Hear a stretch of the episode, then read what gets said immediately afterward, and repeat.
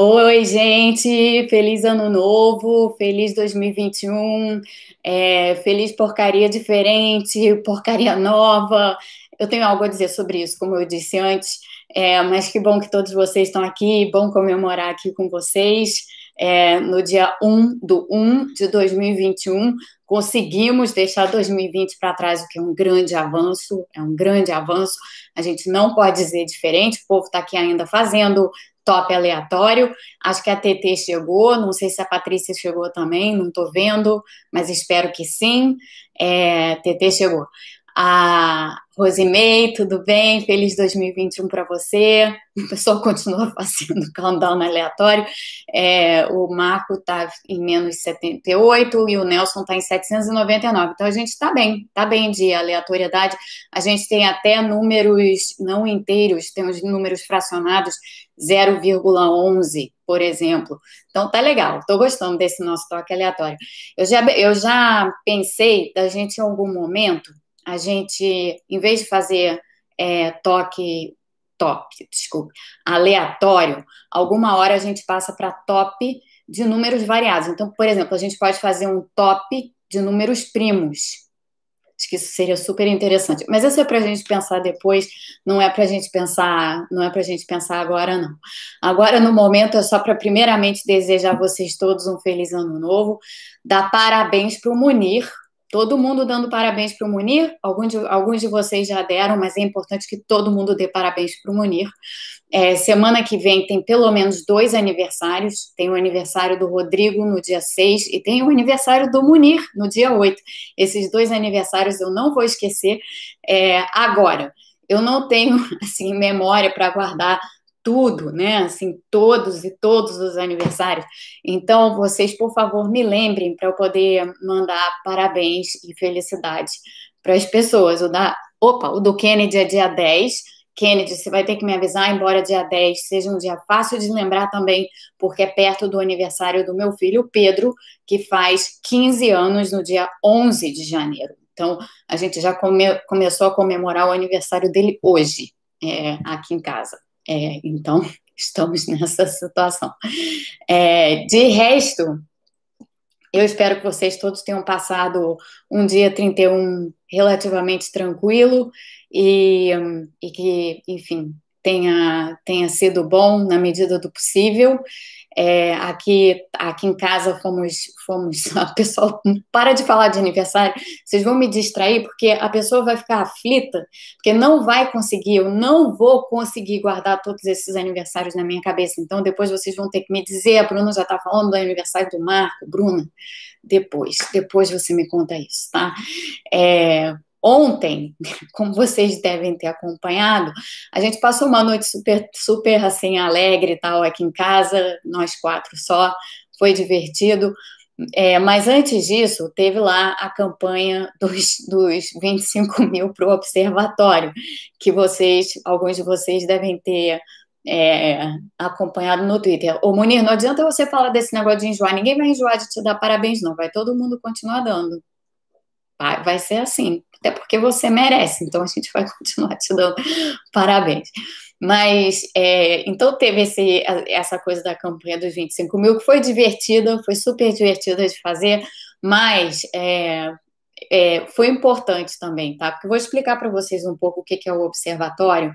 Eu acho que muitos de vocês só conheceram o observatório recentemente. A Patrícia chegou. Oi, Patrícia. É, a Denise também está aqui. Oi, Denise, Kennedy, Iris, é, todos vocês. Que bom ver vocês aqui hoje no dia primeiro. Enfim, o observatório. O observatório é um grupo é, é uma rede, na realidade, um grupo grande, bastante grande, de cientistas de áreas diversas. Tá? Então, tem é, muitas pessoas da área médica, muitas pessoas da área biomédica, muitos epidemiologistas, tem físicos que trabalham com modelagem epidemiológica, tem cientistas da área de computação e de computação de dados que trabalham com, enfim, modelagem também, é, tem, temos físicos estatísticos, é, e para além disso, tem cientistas políticos, é, tem pessoas mais ligadas à área da, das ciências sociais, tem eu como economista, mas tem outros economistas lá também. É, tem muita, muita, muita gente da área de saúde pública, inclusive pessoas que já atuaram na área de saúde pública, ou pessoas que atuam hoje na área de saúde pública.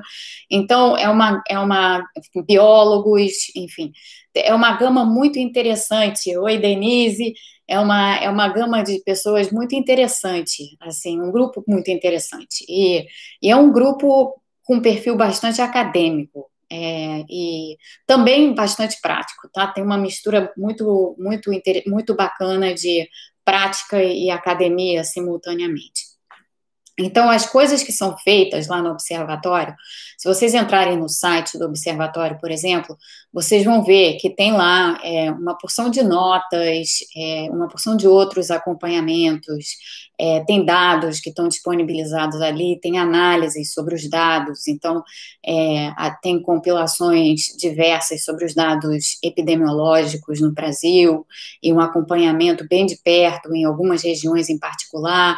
Mas para além disso, tem várias notas preparadas. Tem notas sobre máscara, tem notas sobre é, imunidade de rebanho, tem notas sobre, enfim, uma, o que fazer e o que não se deve fazer, como que as pessoas devem se proteger, é, tem notas sobre como as mutações dos vírus se dão, tem, tem uma porção de coisas, tá? Tem muito material no site do observatório. E o que é importante que vocês saibam é que ali, esse material todo é feito e preparado de uma forma muito cuidadosa, porque não é um material assim de. uma ou outra coisa até tem uma ou, ou duas ou mais pessoas que levam aquilo adiante, são autoras de uma determinada coisa. Mas, em geral, as notas do observatório, principalmente essas notas mais técnicas, ou essas notas para divulgação geral, que o observatório divulga em fios no Twitter várias vezes, essas notas, elas são escritas a várias mãos, tá? E elas passam é, por um processo, assim, minucioso de revisão entre todos os que participam lá do observatório. Então, é quase que cada fio de Twitter do observatório fosse um fio que passasse por revisão de pares, tá? Eu não estou exagerando quando eu digo isso, não. É quase como se cada fio no Twitter do observatório passasse por uma espécie de peer review. Então, o, o, o que está lá é de excepcional qualidade, é realmente de excepcional qualidade. E, por um acaso, assim, tem várias outras redes bacanas de informações no Brasil, tá? Tem a, tem a rede Covid, tem o Infovid, é, tem uma porção dessas redes de, dessas redes de cientistas, e a Júlia Braga está aqui. É, Júlia, Feliz ano novo para você. Hoje sem tantas porcarias, mas eu ainda vou falar sobre as porcarias, porque elas são importantes, como você sabe muito bem. É, e, enfim, mas o. Então, só para terminar, a Marinette acabou de colocar. Obrigada, Marinette. A Marinette acabou de colocar aqui no chat o site do, do observatório, tá? É, para vocês irem lá olhar. Mas, de qualquer forma, no perfil do Twitter do observatório tem o site lá. Então é só vocês irem lá ver.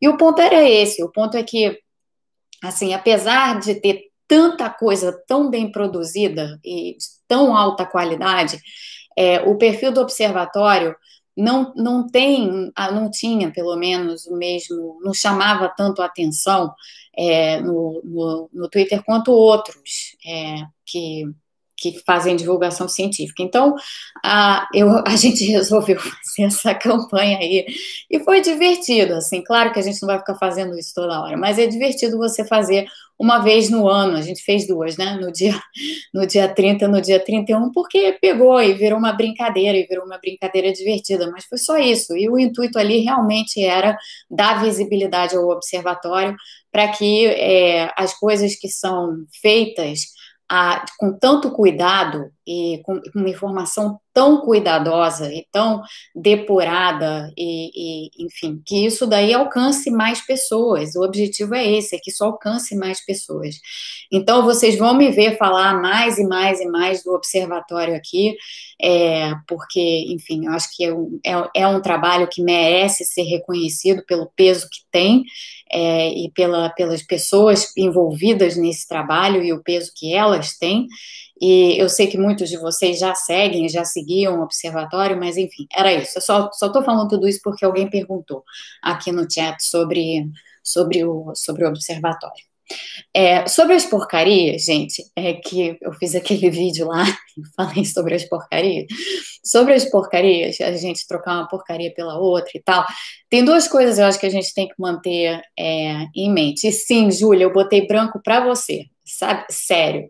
Porque ontem, quando eu fiz um vídeo, a Júlia falou para mim que, ai, Mônica, você ainda faz esse vídeo com blusa preta. Eu troquei de roupa, tá? Eu não passei o ano com blusa preta, não. É, eu troquei de roupa depois daquilo. Mas, enfim. E aí eu botei blusa branca hoje, porque eu pensei assim, se a Júlia aparecer, pelo menos eu tô de blusa branca. E, e bom, tá? É, mas as, as porcarias. Então, a, Óbvio, 2020 foi uma porcaria, quem é que vai dizer diferente, né? Foi um ano horrível, é, foi realmente um ano horrível. E 2021 também vai ser uma porcaria. Agora, o meu filho mais novo, o que faz 15 anos, no dia 11 de janeiro, agora, cujo aniversário a gente já começou a comemorar, como eu dizia, ele fez uma observação que eu acho que é muito pertinente. É, Sim, Mari, por falar em porcaria, eu vi as primeiras cenas do Bozo em 2021, vi o Bozo mergulhando, eu vi, tá? É de chorar aquilo, realmente. É, mas mostra aquilo que eu estava dizendo ontem, né? É uma porcaria. É tudo uma porcaria. Agora, essa observação que o meu filho fez, eu acho que é bastante pertinente, porque ele disse assim, ele falou assim, com certeza o ano vai começar uma porcaria.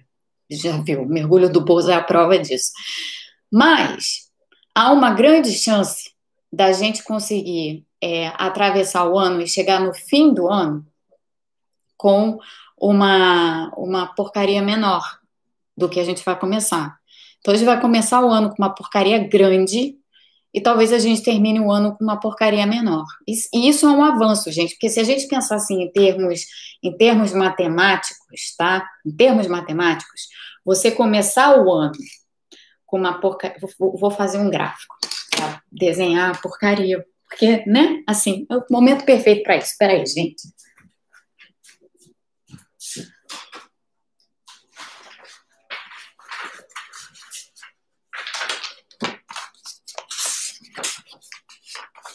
Olha só. Toda essa história de porcaria, ela é perfeitamente ilustrável graficamente, tá? Então, o que a gente vai fazer aqui é a gente vai botar num eixo no eixo vertical, a gente vai botar nível de porcaria. E no eixo horizontal, a gente vai colocar dias do ano, tá? Então, a passagem do tempo. Dias no eixo horizontal, nível de porcaria no eixo vertical. Eu vou mostrar para vocês, vocês não vão precisar imaginar isso na cabeça de vocês, não, tá? Isso aqui, evidentemente, é o ano de 2021. Então vamos lá fazer a ilustração da porcaria. Em que cor? Vamos fazer de vermelho, tá? Hoje é o dia 1, então esse, esses, esses dois eixos se cortam no 1. Dia 1, a gente está começando o ano num patamar de porcaria. Tá? Em algum momento, então vou mostrar para vocês como é que a gente está, qual é a nossa situação. Nossa situação é essa daqui, tá? Então, a gente tem o ano de 2021, no eixo vertical, porcaria, no eixo horizontal, dias, dias do ano, tá? Dias decorridos. É, feliz Ano Novo, Adilton, vulgo Aníbal MMT. É, e aqui está o dia 1, tá? O dia 1, onde esse, que é hoje. Então, a gente está começando o ano com um nível de porcaria aqui, tá? Tem duas possibilidades. Esse nível de porcaria pode ficar estável. Esse nível de porcaria pode subir, não é isso que a gente quer. E a gente vai lutar para que não seja assim. Esse nível de porcaria pode subir.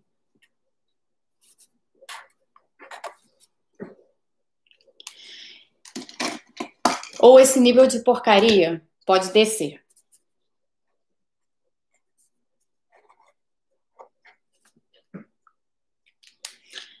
Então, gente, é assim. São as possibilidades. tá? mostrar para vocês como é que tá, como é que tá agora. Então, a gente está começando o ano num nível de porcaria aqui. O que, que pode acontecer ao longo do ano com a porcaria? A porcaria pode ficar estável, mas aí é, é, ela é diferente, tá? É uma porcaria diferente do que 2020. Mas ela pode ficar estável.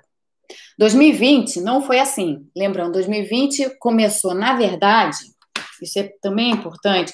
2020, vamos fazer em outra cor, vamos fazer em laranja laranja, né? Laranja é bom para ilustrar. É, qualquer coisa relativa a Bolsonaro, então a gente bota lá. 2020 começou num nível de porcaria mais baixo do que 2021. Mas a tendência da porcaria foi para cima o ano inteiro, né? Assim, isso aqui foi 2020, gente. 2020 começou num patamar mais baixo de porcaria, tá? Do que do que 2021. E depois, ó, a, gente, a tendência da porcaria foi embora, foi lá para cima, tá? Que fez a gente começar o, o ano de 2021 nesse patamar de porcaria daqui. Então, agora a gente tem três possibilidades. Três possibilidades. Ficar estável na porcaria, que já seria uma melhora relativa a 2020 tá? Se ficasse estável na porcaria, o ano de 2021 já seria melhor. Então pensem bem, tem o absoluto e tem o relativo, tem a tendência e tem o patamar, certo? Se você começa num nível de porcaria elevado, o ano anterior começou no nível de porcaria mais baixo, mas a porcaria do ano anterior subiu mais rapidamente, enquanto que a porcaria do ano seguinte ficou estável, então o ano seguinte já é melhor do que o ano anterior. Tá? Em termos relativos, você já está no, já tá no ganho, já tem um lucro aí. Então, isso é importante para a gente não perder as esperanças nesse momento, apesar do nível de porcaria estar tá muito alto. Tá? E eu vou detalhar quais são as porcarias já já.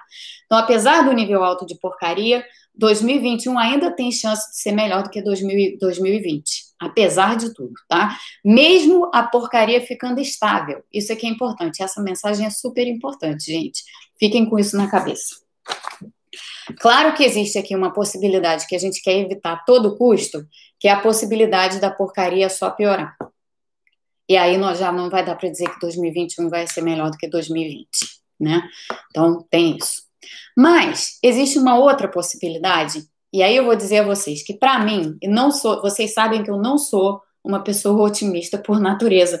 Não é essa a minha tendência, até porque tenho, tendo feito economia tantos anos quanto eu fiz, economia é uma ciência muito pessimista, de um modo geral. É pessimista em relação às pessoas, é pessimista em relação ao comportamento humano, é pessimista em relação à natureza humana mesmo. É uma ciência assim de um pessimismo total. E quando você é criado assim nesse, nesse ambiente, quando o seu pensamento é moldado nesse ambiente, você fica naturalmente pessimista, ainda que você não queira ter essa tendência, ela meio que é dominante, sobretudo se você é pesquisador nessa área, acaba fazendo um PhD e não sei o que, a sua cabeça fica totalmente envolvida assim nesse nessa maneira de pensar. Você ter um distanciamento dessa maneira de pensar é muito difícil. Eu acho que eu consegui algum e me tornei uma pessoa um pouco mais realista ao longo do tempo pouco menos pessimista, não sei, talvez não. É, mas, enfim, o fato é que tem essa tendência. Então, eu que não sou uma, não diria vocês que eu sou uma pessoa otimista por natureza, talvez Marta está dizendo que eu sou uma pessoa realista, não vamos ficar com realista. Eu honestamente acho que a chance maior, onde a gente tem maior probabilidade, assim, para 2021, é desses dois cenários aqui ou da porcaria ficar estável ao longo do ano, ou da porcaria diminuir. A porcaria aumentar é, é a tal história. É é a gente está falando do Brasil aqui, tá? Se a gente estivesse falando do mundo, eu acho até que essa setinha para cima aqui da porcaria, ela nem existiria, porque vamos combinar, daqui a 20 dias não tem Trump. Daqui a 20 dias não tem Trump. Então, só isso já reduz esse patamar de porcaria aqui, nível global, enormemente, para baixo de 2020, tá?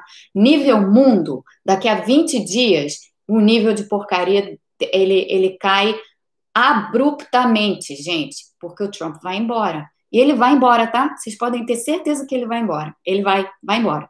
Então, nível global, o tipo de porcaria é outro, assim. Então, a gente está discutindo porcaria Brasil, tá? E claro, porcaria mundo impacta porcaria Brasil. Então, o Trump sair é, tem um efeito positivo no Brasil. Não vamos deixar de levar isso em consideração. Então, é possível que esse patamar de porcaria aqui do Brasil, vermelhinho, ele também mude e passe para um patamar inferior daqui a 20 dias. Então, vamos botar aqui.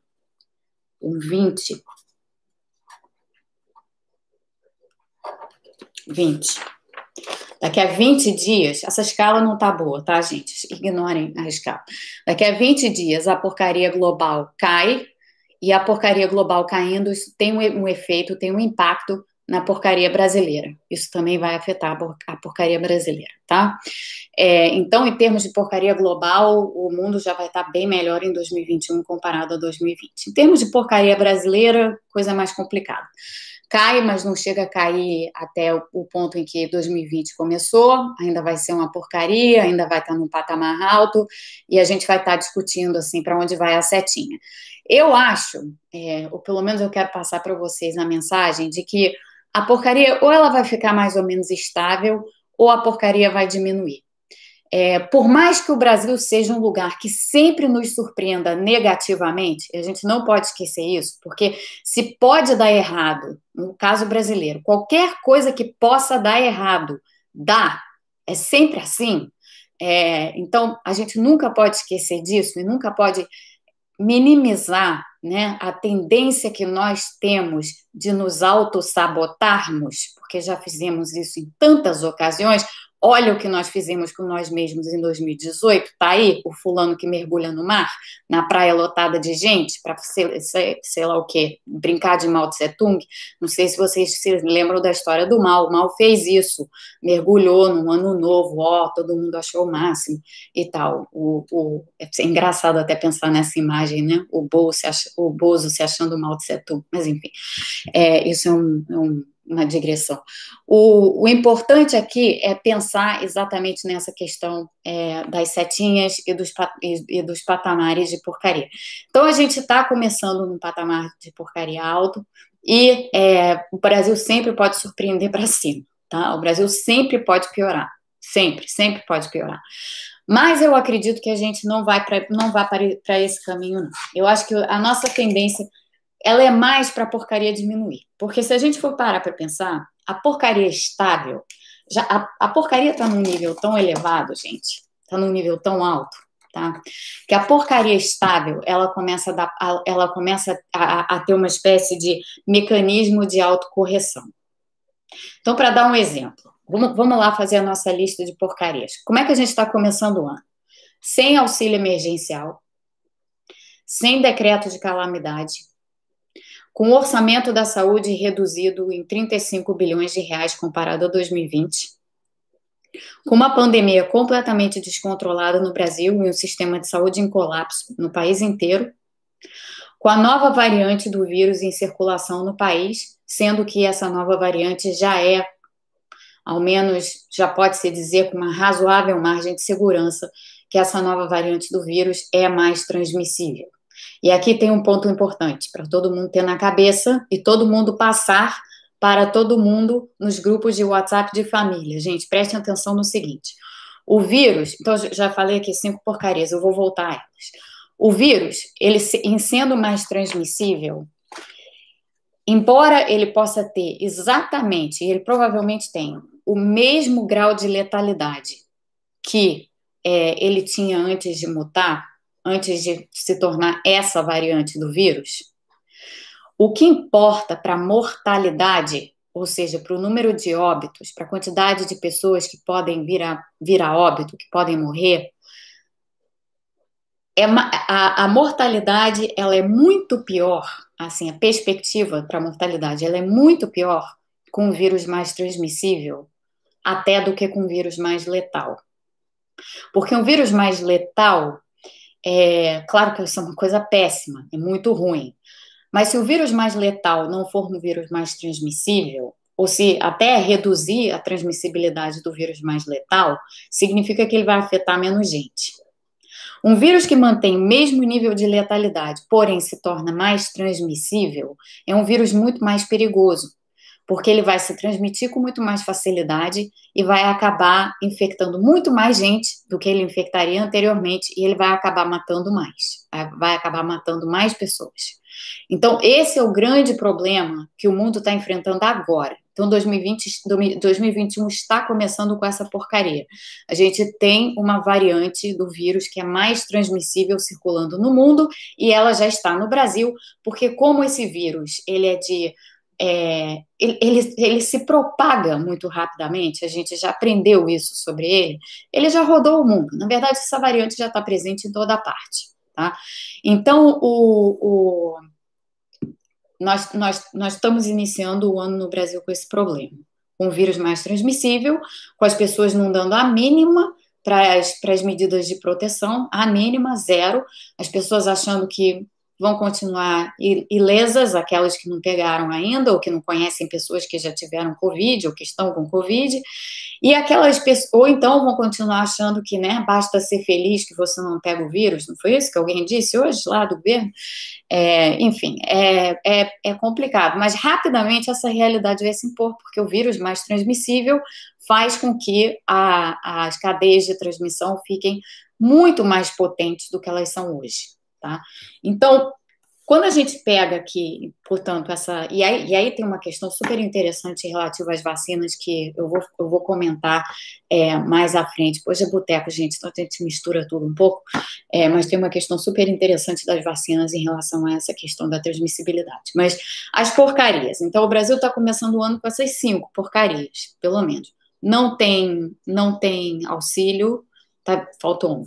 Não tem, muito, muito importante, não temos auxílio, não temos decreto de calamidade, não temos orçamento suficiente na área de saúde. Vamos ter, temos uma pandemia descontrolada com a variante mais transmissível já identificada no país. Não temos vacina ainda. Vacina nós teremos. Eu não estou tão preocupada com isso, não. Mas o problema é nós não temos seringa. Nós não temos seringa. Então, para todos vocês que estão lá é, no, nas redes sociais, que vocês que estão com vacina já, pensem se não vale a pena acrescentar um seringa já, antes do vacina já, porque, na boa, sem seringa, você não tem como dar vacina. É, eu pus no meu perfil seringa já, tá? Então, eu recomendo que vocês, alguns de vocês que queiram, façam o mesmo. A gente precisa de seringa, é meio básico isso. Então, nós precisamos adquiri-las, as seringas, nós precisamos fabricá-las, as seringas, nós precisamos ter o material todo de, de, de primeiro uso, assim, para as campanhas de vacinação. Isso que a gente precisa. Então, quando a gente pega esse contexto, a gente vê como realmente o nível de porcaria com que esse ano se inicia é altíssimo. Agora, a vantagem de você começar num nível de porcaria muito alto é que essas porcarias elas tendem a se autocorrigir, porque elas, elas não são sustentáveis. Não é sustentável, por exemplo, você ficar com um nível de porcaria na área de vacinas desse, desse patamar. Não é.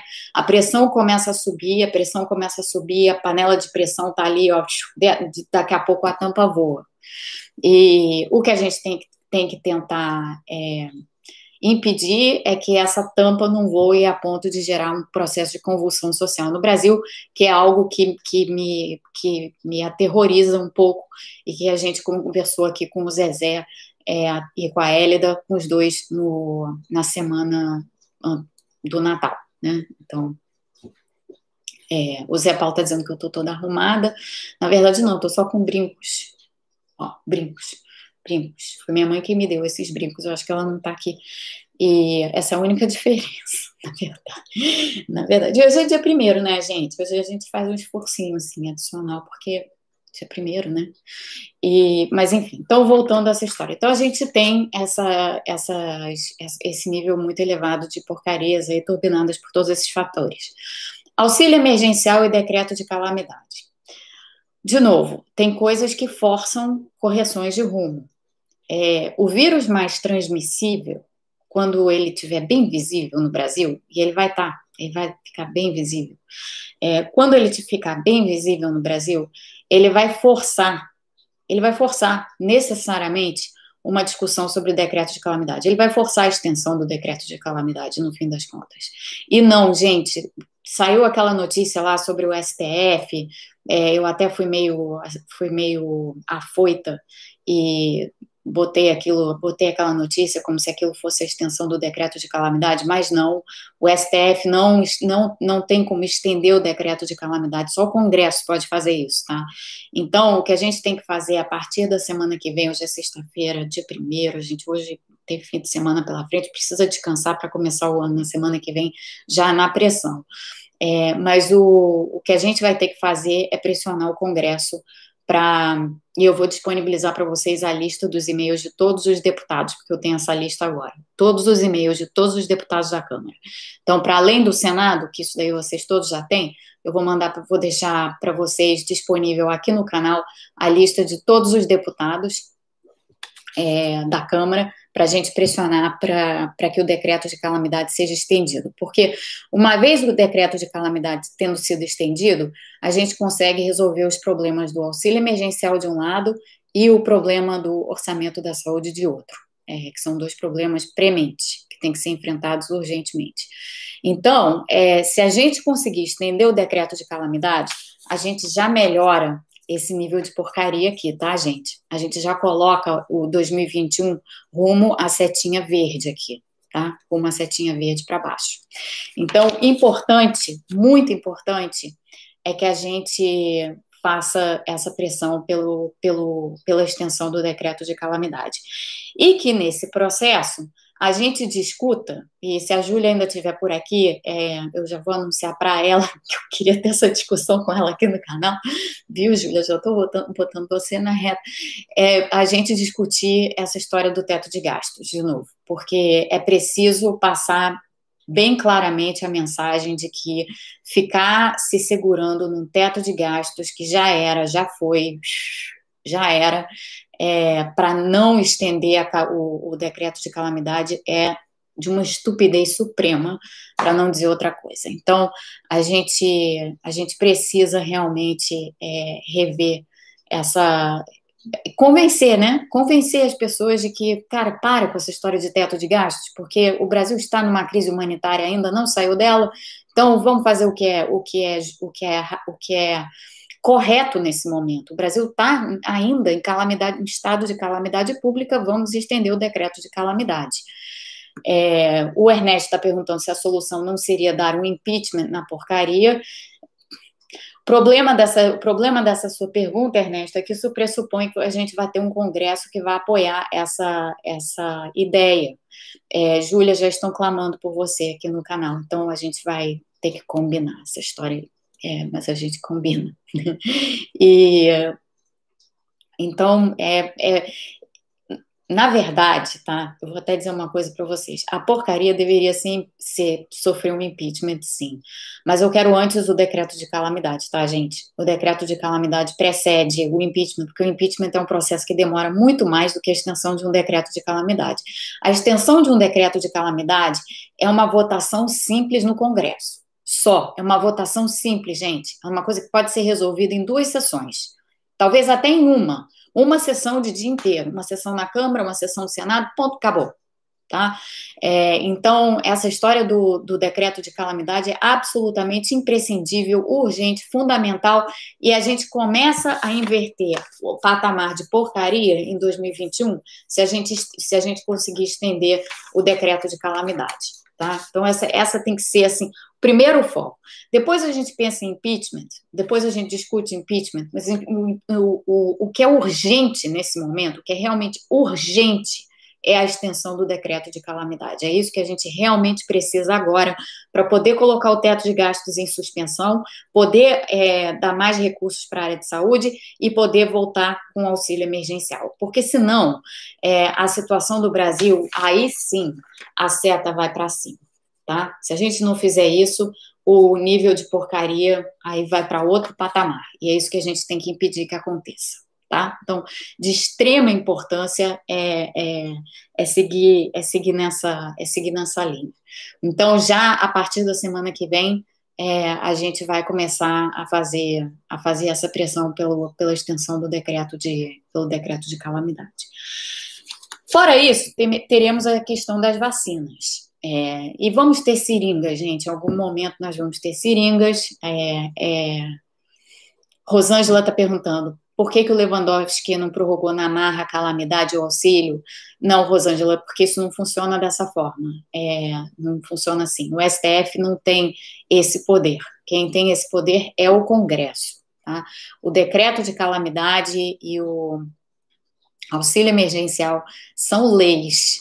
É, e quem tem o poder de modificar as leis e de estender as leis, ou seja lá o que for fazer com as leis, é o poder legislativo. Legislativo não é o poder judiciário.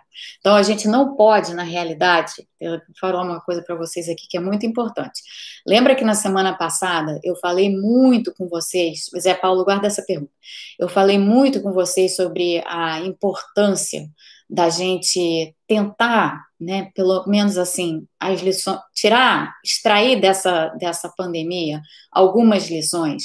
E uma lição muito importante é uma lição democrática, uma lição sobre democracia e sobre como a democracia funciona. Democracia tem regras. E uma das regras da democracia é que os poderes sejam independentes, os três poderes sejam independentes e que os três poderes possam atuar de forma independente. Isso significa que poder não pode interferir no trabalho de outro, a não ser em circunstâncias para lá de excepcionais, que não é o caso aqui com essas duas leis. Assim, elas, elas ainda estão nas mãos do Congresso para o Congresso estender. Então, o STF não pode atropelar o Congresso nessa história, tá? Então, respondendo para você, Rosângela, e nem a gente quer isso, porque isso daí enfraquece institucionalmente o país. E relembrando, a gente tem que zelar pela integridade das nossas instituições, por mais que a gente não goste de algumas pessoas que as ocupam, as duas coisas são separadas, mas a gente vai ter que continuar defendendo as nossas instituições, porque não defendê-las é entregar o ouro na mão do bandido. Literalmente. Vocês sabem do que eu estou falando. É, a gente não prezar pelas nossas instituições significa deixar o autoritário que está no poder fazer o jogo que ele de fato quer. Tá? Então, a gente tem que continuar prezando pelas nossas instituições sempre, e a gente não pode querer que o STF atropele o Congresso. O que nós temos o poder de fazer como sociedade é pressionar o Congresso e pressionar o Congresso para que o Congresso repense a sua posição em relação a essas duas leis. A lei que decretou, de, que, fez, que estabeleceu o decreto de calamidade e os termos do decreto de calamidade, e a lei que estabeleceu o auxílio emergencial. Então, essas são as duas coisas que a gente tem que trabalhar para que elas sejam feitas, e a forma de trabalhar nisso é por meio de pressão no Congresso. Gente, não tem nada mais eficaz. Eu estou dizendo a vocês, alguns de vocês já sabem disso, tendo participado aqui de campanha em defesa do SUS e de campanha em defesa do Fundeb. É muito, mas muito eficaz entupir caixa de mensagem de senador e deputado com esse tipo de pressão faz muita diferença, gente. É, em todo o mundo, e é, só para dar o um exemplo aqui nos Estados Unidos, aqui nos Estados Unidos é o que as pessoas fazem o tempo inteiro. Tudo bem, é diferente, voto distrital, a representatividade política funciona de outra maneira, tem tudo isso, tá? Não vou, não vou tirar é, a, a, a, realidade aqui da pauta, não, porque tudo isso é verdade. Agora, mesmo o nosso sistema sendo diferente, as pessoas que estão no Congresso foram eleitas por nós. Então, nós, como sociedade, podemos exercer essa pressão, podemos e devemos. E, e, a forma de fazer isso hoje em dia é muito fácil, gente, é muito mais fácil do que já foi no passado, porque não só a gente dispõe de todos os e-mails dos, dos deputados, das assessorias e dos gabinetes e de não sei o que lá, e dos senadores também, como a gente tem as redes sociais. As redes sociais são um excepcional mecanismo de pressão, elas têm muito problema tá? Tem muita coisa ruim que rola em rede social, mas como mecanismo de pressão é muito bom, é muito bom e funciona. Vocês viram isso funcionar em 2020. Então, é isso que a gente tem que fazer. tá? É isso que a gente tem que fazer. A gente tem que pressionar o Congresso. A gente não tem que torcer para o STF dar uma, uma, uma rasteira no Congresso. Não, não, de jeito nenhum.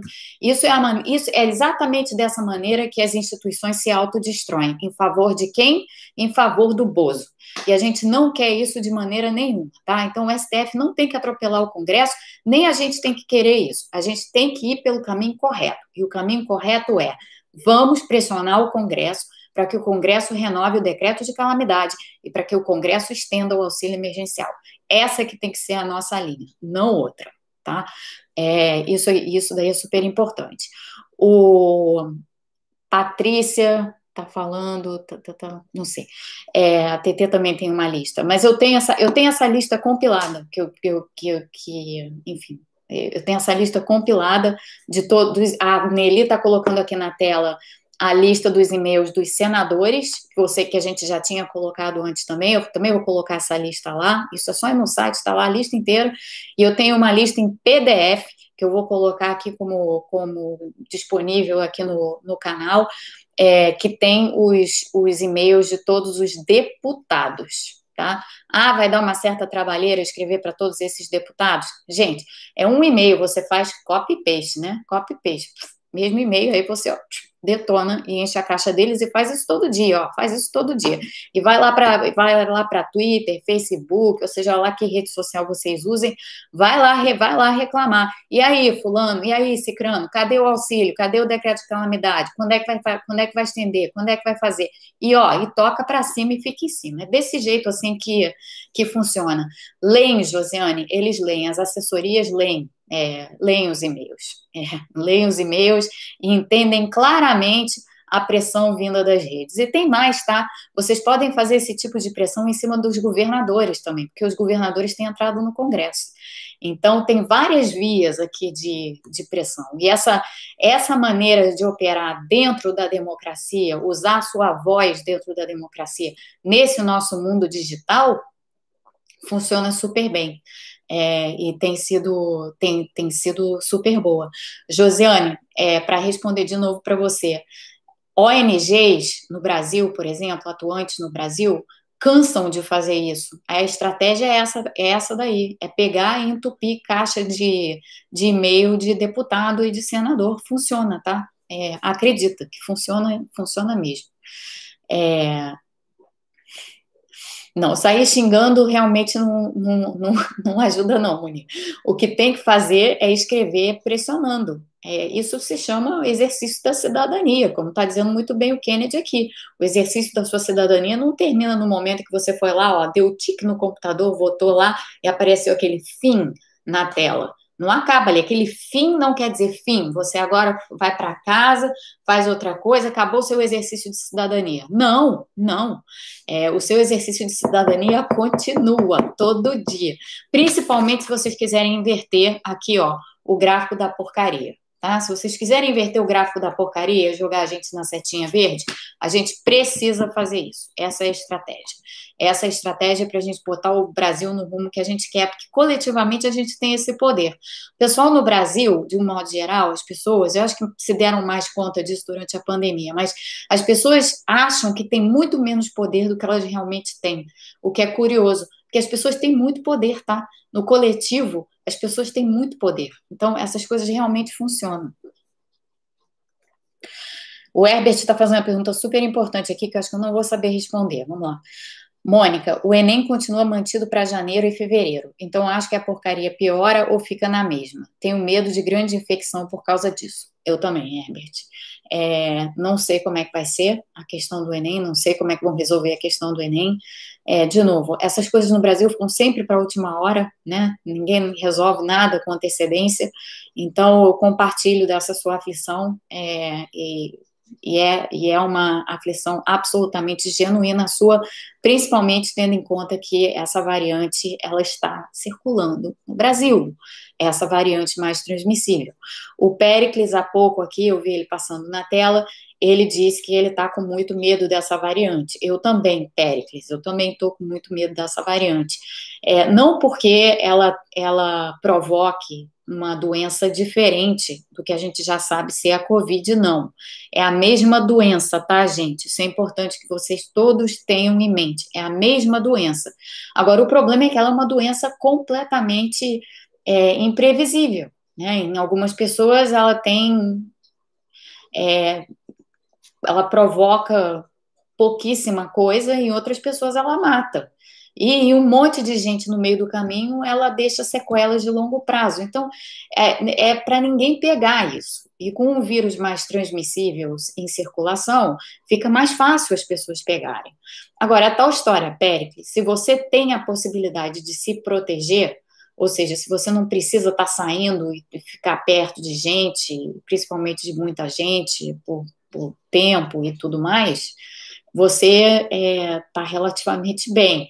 Mas aí é você, né? Só é, individualmente. Coletivamente, a situação realmente vai ficar muito complicada. Vai, vai, a gente vai ver isso já já, é, do, da maneira como as pessoas estão se comportando. É, deixa eu ver o que mais vocês têm aqui. É isso, é isso, Kennedy. Proteção, proteção, proteção. É isso que tem que fazer. O Júnior está perguntando assim, Mônica, tem como enviar o um e-mail para todos os deputados de uma vez só? Basta colocarmos todos os e-mails? Sim, sim, você pode fazer isso.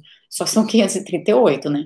Mas você pode fazer isso sim. O problema de você fazer isso colocando os 538 é que isso fica aparecendo mala direta, e dependendo do, do e-mail que você, que você use, é, o seu próprio. É, se diz, seu próprio servidor lá, sei lá o que, de e-mail pode bloquear é, esse, esse tipo de e-mail mala direta, tá? Só um aviso. Então, eu acho melhor, é, não precisa ser um, um por um, mas sei lá, faz de 10 em 10 ou menos, para que você não tenha um e-mail, para que seu e-mail não, não, deixe de ser, não deixe de circular. Como a Nelly disse aqui, é melhor mandar aos poucos, tá? É melhor mandar aos poucos. É... Tá. É... Isso, o Guilherme está falando aqui. Vocês têm que dividir a quantidade de destinatários pelo menos a metade. Acho que bem mais do que isso, Guilherme. Eu diria que bem mais do que isso. Klaus, não tem problema chegar atrasado, porque fica aqui, então você pode assistir depois, não tem problema nenhum. É, agora eu vou para a pergunta do Zé Paulo. Gente, 800 pessoas, 620 mãozinhas, põe mais mãozinha lá, qualquer que seja, não importa. É, Zé Paulo, Mônica, o decreto de calamidade gerou inflação? Não. O decreto de calamidade não gerou inflação. Na verdade, se a gente não tivesse tido o decreto de calamidade que possibilitou o auxílio emergencial, possibilitou uma série de outras coisas, mas principalmente o auxílio emergencial, a gente teria tido uma, uma, um verdadeiro desastre econômico em 2020 que o auxílio evitou. É, teve mais inflação do que a gente achava que fosse ter, teve mais inflação do que a gente achava que fosse ter, mas as razões foram inúmeras. É, as, e as razões não têm a ver com o quadro, o pano de fundo, né? Porque o pano de fundo, outro dia a gente falava disso aqui, no, no início da semana. É, os dados de mercado de trabalho no Brasil continuam horrorosos, assim, a taxa, taxa de desemprego está altíssima. Então, você não tem pressão de salário nem nada disso no Brasil. O que tem, é, o que aconteceu foi uma conjunção de fatores, assim, teve desvalorização de câmbio, teve pressão é, nos mercados internacionais por redução de, de Péricles. Vamos falar sobre Argentina, Covid e economia na semana que vem, porque eu não vou conseguir encaixar isso agora no boteco, já tem 48 minutos de boteco, mas esse é um bom, uma boa coisa para se falar. É, sim, Felipe, o IGPM ficou em mais de 20%, é, o que é um problema para reajuste aluguel. E mais ou menos, Patrícia. Ela lembra, assim, um pouco estagflação. Aliás, esse é um, um outro tema interessante para a gente voltar, assim, às bases de economia e, na semana que vem, fazer uma explicação sobre o que, que é estagflação e por que, que essa situação se assemelha um pouco a uma situação de estagflação, embora tenha o seguinte, numa situação de estagflação, é, esse é um processo que tende a ser muito mais permanente. Ou seja, você tem alguma, alguma coisa acontece que desloca é, a oferta relativa à demanda de uma determinada maneira, que o, no fim das contas você fica com um cenário de estagflação, ou seja, economia que não cresce, inflação alta, por um tempo longo. É um, é um problema de longa duração, geralmente, um cenário de estagflação. Isso que a gente está vendo agora é, é estagflacionário? Ah, não. Feminazes? Que história é essa? Não, não, não, não, não. não. Olha só, amigo. amigo. Hum, nem pensar, tá? Vamos, vamos. Tchauzinho para você, que a gente não tem muita paciência aqui para isso, não.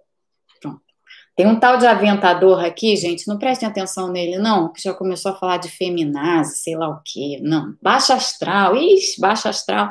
Aliás, uma das músicas que eu tenho hoje aqui é exatamente sobre gente como você. Assim, baixa astral não. Não vou mais aturar baixa astral na minha vida. Não, pode, pode ir embora. É, e então, como eu estava dizendo, estagflação tende a ser um processo de longa duração. Isso que a gente está vendo agora não é necessariamente um. isso, tchau, porcaria. Não é, não é necessariamente, Patrícia, um, um processo de longa duração.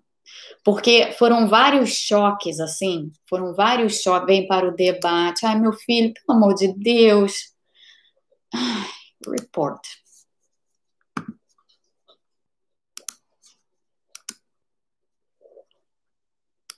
Pronto, você foi reportado, meu filho. Então, se quiser aparecer, fica falando sozinho.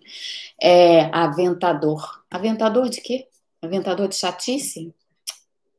Ele não foi só bloqueado, não, foi reportado também. Hate speech. É, discurso de ódio. Imagina se a gente vai aturar isso no dia primeiro. Que preguiça. É, o que a gente vive hoje é uma conjunção de choques que não são necessariamente permanentes. Aliás, eu muitos deles são, deles são passageiros. É, a desvalorização já aconteceu. A gente vai continuar tendo desvalorização? A ver. É, o, o choque que aconteceu no mercado internacional já aconteceu. A gente vai ter mais choques no mercado internacional? E mais choques em particular que levem a essa situação de aumento de preços de alimentos e tal? Provável que não, tá? é, principalmente se as campanhas, quando a, a, as campanhas de vacinação tiverem realmente surtindo, surtindo efeito. Murilo está pedindo para eu mandar um boa noite para a turma de economia do quinto ano da, da, da Universidade Federal, do, do, noturno da UFPA. Boa noite, boa noite para vocês. É, e Portanto, a gente vai fazer um basicão sobre isso, sobre estagflação e vai pensar assim um pouco mais é, um pouco mais de, um pouco mais detalhadamente, assim, vai olhar um pouco mais detalhadamente para essa questão da, da, da estagflação, porque ela é, ela é importante. Eu queria falar por último das vacinas, gente, para a gente passar para as nossas músicas. O Brasil vai ter vacina, tá? O Brasil provavelmente vai ter as duas vacinas vai ter a vacina da Pfizer, a vacina da, da AstraZeneca, vai ter a vacina da vai, vai ter a Coronavac. É, os finalmente estão sendo feitos aí, a gente não sabe ainda. É... Zé Paulo falou, ah, ele tirou. É, a gente vai, vai, vai ver ainda é, quais são, os, qual é a eficácia, piriri pororó. Mas, assim, o, a verdade é a seguinte, tá? Alguns processos provavelmente vão ser hiperacelerados no Brasil agora, e já está já tá havendo uma movimentação para que isso aconteça. O problema é que a gente não tem serino, por causa da, da Oi, Márcio, que bom te ver por aqui. Não tem problema chegar atrasado, não, você ainda não chegou na parte musical do boteco. E se chegou a tempo de ouvir a parte musical do boteco. Então, o, o, essas vai, vai ter campanha de vacinação no Brasil. E tomara, né? Vamos ver. É, tomara. Ah, Zé Paulo, tá, Zé, é, você tirou de novo, mas o Zé Paulo faz graduação em economia. É bom saber isso. É, feliz ano novo, papai físico. E então, essas vacinas nós teremos. É, quem sabe nós tenhamos também algum acesso às outras vacinas. Mas o que está interessante, que está acontecendo no mundo agora, que é interessante, é o seguinte: é, eu não sei se vocês estão acompanhando, talvez não, isso vai ser outro tema para a semana que vem. As vacinas que estão sendo utilizadas agora, a vacina da Pfizer e a vacina da Moderna em particular, essas duas, as vacinas genéticas, como vocês sabem, elas são em duas doses, né?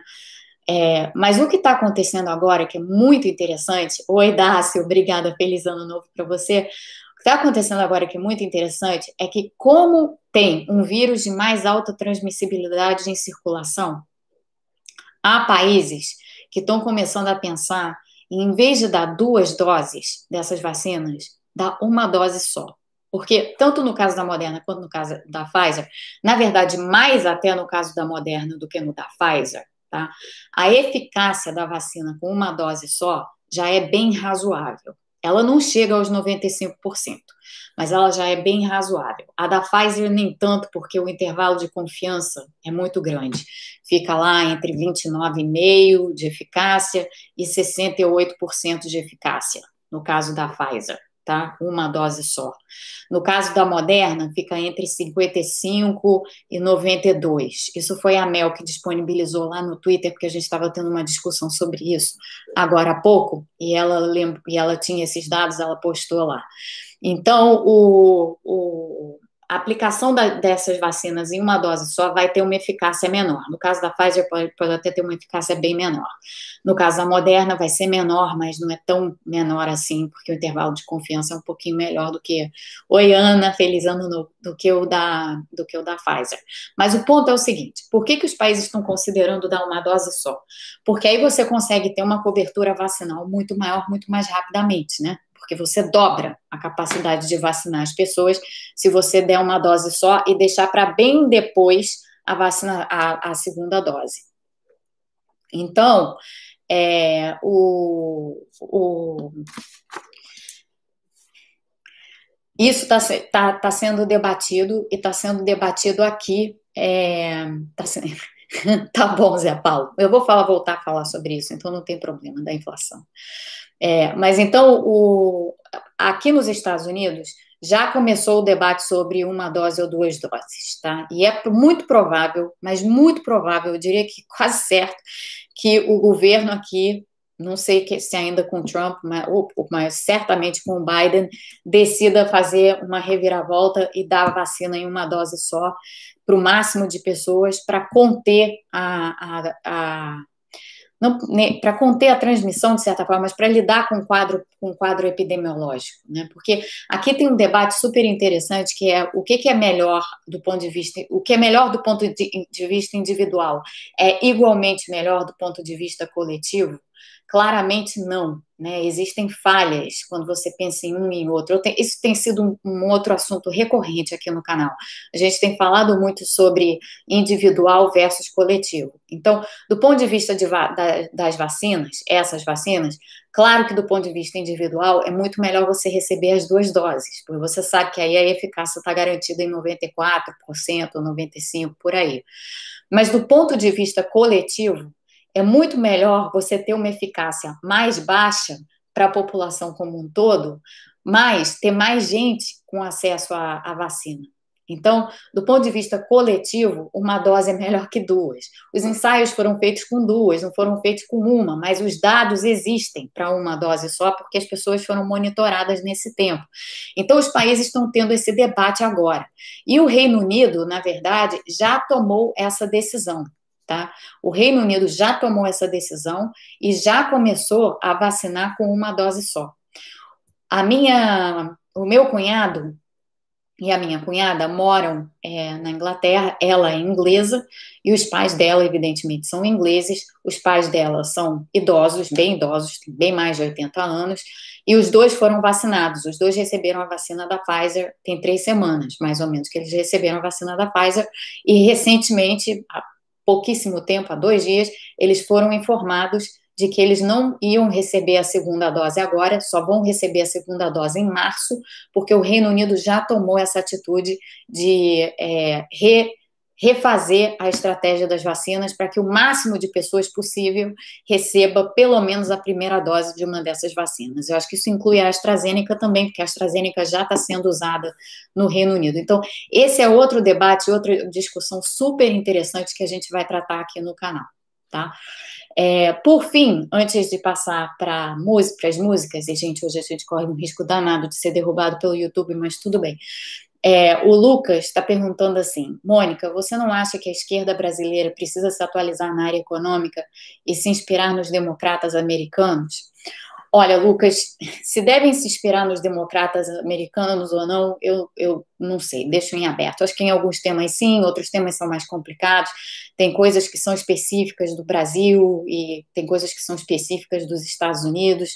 Agora, que eu acho que uma parte, não toda ela, mas uma parte da esquerda brasileira é, faz muita economia de centro acadêmico de faculdade, assim, sem ter a real noção de limites e restrições e tal, isso eu acho. É, e, e isso não ajuda a esquerda no Brasil.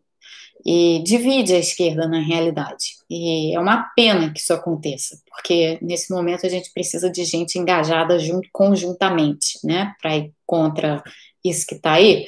E é uma pena que seja assim. É, eu, eu, por exemplo, que é, não tenho neutralidade política nenhuma, vocês sabem disso, eu nem faço questão de ter.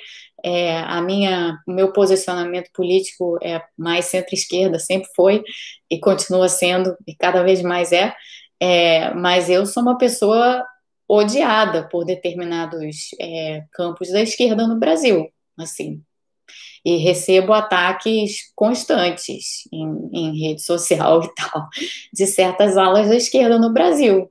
Por quê? Ah, porque eu critiquei o governo PT, porque eu critiquei o governo da Dilma. Nem, nem o do Lula eu critiquei, porque eu critiquei o governo da Dilma e escrevi um livro é, com críticas sobre o governo da Dilma. E as pessoas me atacam por causa disso. É, esse é o problema da esquerda no Brasil. Assim, os, o, o, o que certas pessoas não conseguem entender é que críticas são válidas sempre, tá? Críticas são sempre válidas. Não significa que você é, é como se diz, assim, inimigo, né? Inimigo. Não. É, críticas são boas, críticas fazem bem. É, críticas de, deveriam, todo mundo deveria estar aberto a críticas, porque ninguém, é, ninguém é perfeito todo o tempo. E ninguém vai fazer coisas com as quais se concorde todo o tempo. Então, críticas são necessárias. É, mas existe isso, infelizmente existe isso, e tem isso é muito arraigado no Brasil, muito presente. Então, assim, eu, eu para mim, essas coisas vêm de todos os lados, como para várias outras pessoas, não sou a única, não, tá? Para várias pessoas, é, esse, essas, essa, essa artilharia, ai, quem é essa mulher? Ai, essa mulher, ela não é confiável, ela é isso, ela é aquilo, ela defendeu o golpe, ela não sei mais o quê, ela nananã, mimimi, essa chatice toda, acontece o tempo inteiro comigo, o tempo inteiro, tempo inteiro, não é só comigo, com outras pessoas também. Ao mesmo tempo, tem esses robôs aí, tipo esse, esse sei lá qual era o nome dele, não, não é um robô, é uma pessoa, mas tem gente, é, tem gente aí desse gado do, do Bolsonaro que também ataca da pior forma possível. Então, infelizmente, o Brasil está assim, e, tem, e, e, as pessoas acabam ficando nesse fogo cruzado. Eu, particularmente, acho é, legal, assim, perturbar as pessoas a esse ponto, porque eu acho que é melhor desestabilizar para que as pessoas pensem do que acomodar. Eu não, não sou uma pessoa afeita à acomodação. É, aliás, para mim, essa, essa história de zona de conforto, assim, agora mensagem budista de início de ano, é, zona de conforto estática não existe, gente. Assim, quem está numa zona de conforto estática, na verdade, está parado, não vai evoluir nunca. A pessoa vai ficar parada lá e vai acabar se frustrando, porque o natural da nossa vida é, é fluir, assim, é evoluir. Evoluir é você mudar de posição, é você mudar de ideia, é você pensar diferente, é você ficar, o tempo inteiro questionando coisas que você já fez que se você tivesse que fazer de novo, como é que você faria? Não é arrependimento isso não, tá? É simplesmente você pensar como deveria ser o seu o seu como como que você se torna uma pessoa melhor, não do ponto de vista individual, egoísta, não, mas como você se torna uma pessoa melhor para as outras. É, e como você consegue melhor transformar determinadas coisas que para você sejam importantes, porque o mundo tá, é transiente, tudo é transitório, tudo está em constante transição. Quem não percebe isso e quem não entende isso, fica lá parado nos campos jogando artilharia em cima dos outros, entendeu? Então, eu acho que infelizmente tem uma parte da esquerda que está presa nessa armadilha e tem essas, esse povo doido aí da, da, da extrema-direita brasileira que é o que é, né? É. Agora, a lição que eu deixo com vocês é essa, assim, não, não adianta a gente querer ser ponto fixo. Não existe isso. Ninguém é ponto fixo. Nós, seres humanos, somos pessoas fluidas. Todos nós. Todos nós somos fluidos. Nós não somos pontos fixos. Se você tentar se ver como ponto fixo, você vai virar uma pessoa dogmática e frustrada. Frustrada porque a mudança vai acontecer, queira você ou não. Então, minha mensagem de ano novo para vocês, já que teve uma, nem ia ter, não era planejado isso, é fluam esse ano, fluam, deixem as coisas fluírem, deixem as coisas fluírem. No que a gente puder, a gente vai se manifestar para fazer da porcaria uma porcaria melhor. Esse, isso é que a gente vai tentar fazer em conjunto. Da porcaria uma porcaria melhor. Esse é o nosso objetivo. Mas de resto, fluam com vocês mesmos, porque não adianta querer ser ponto fixo em nada. Pronto, isso a partir de uma pergunta sobre a esquerda. Foi um pouco, um pouco filosófico, além da conta. Mas tudo bem. Palavra fluidez, tá, gente? Agora vamos ver se a gente vai cair. Eu vou botar para vocês duas músicas da minha playlist de Ano Novo, tá? A primeira delas, que eu ouvi o dia inteiro ontem, o dia inteiro, não tô brincando, é essa daqui. E ela é perfeita, ela começa perfeitamente. Mas eu, eu temo que o YouTube vai tirar a gente do ar. Não vou mais aturar baixo astral na minha vida. Não vou mais carregar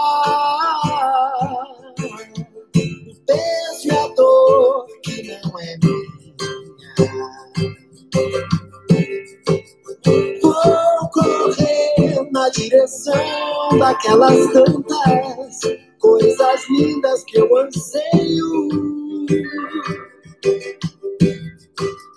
Quero andar ao lado de quem, assim como eu, enxerga o copo meio cheio. Essa é a primeira música, gente. Paulo Miklos, tá? É, se chama Eu Vou, essa música, ela é sensacional. Eu adoro essa música. Eu escutei essa música ontem o dia inteiro. Essa música é good vibes total, Carlos. Eu concordo, good vibes total. E já começa assim: não vou mais aturar baixa astral na minha vida. Ninguém precisa aturar baixa astral na vida. Então, não aturem. Fluidez. Joga pra frente. Essa é a primeira música, tá? O aventador voltou, gente. Ai, que bicho chato, minha Nossa Senhora. Coitado, ele é muito chato. Pronto, vamos tentar ver se a gente consegue controlar esse, esse sujeito sem que eu bloqueie alguém sem querer, né? Essa é sempre a grande, o grande desafio. É, segunda música, que é espetacular, espetacular, mas só podia ser porque é de uma pessoa genial, é essa aqui.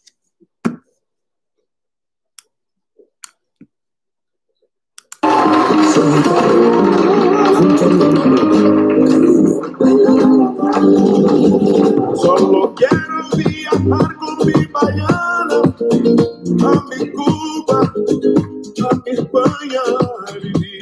Esta noche no te veo quedarte sola. Que vayan las hojas, que vengan las horas. La gitana más baiana del cielo. Que conozco del flamenco y candomblé. Ella ahora me enamora el corazón con su abanico pescador.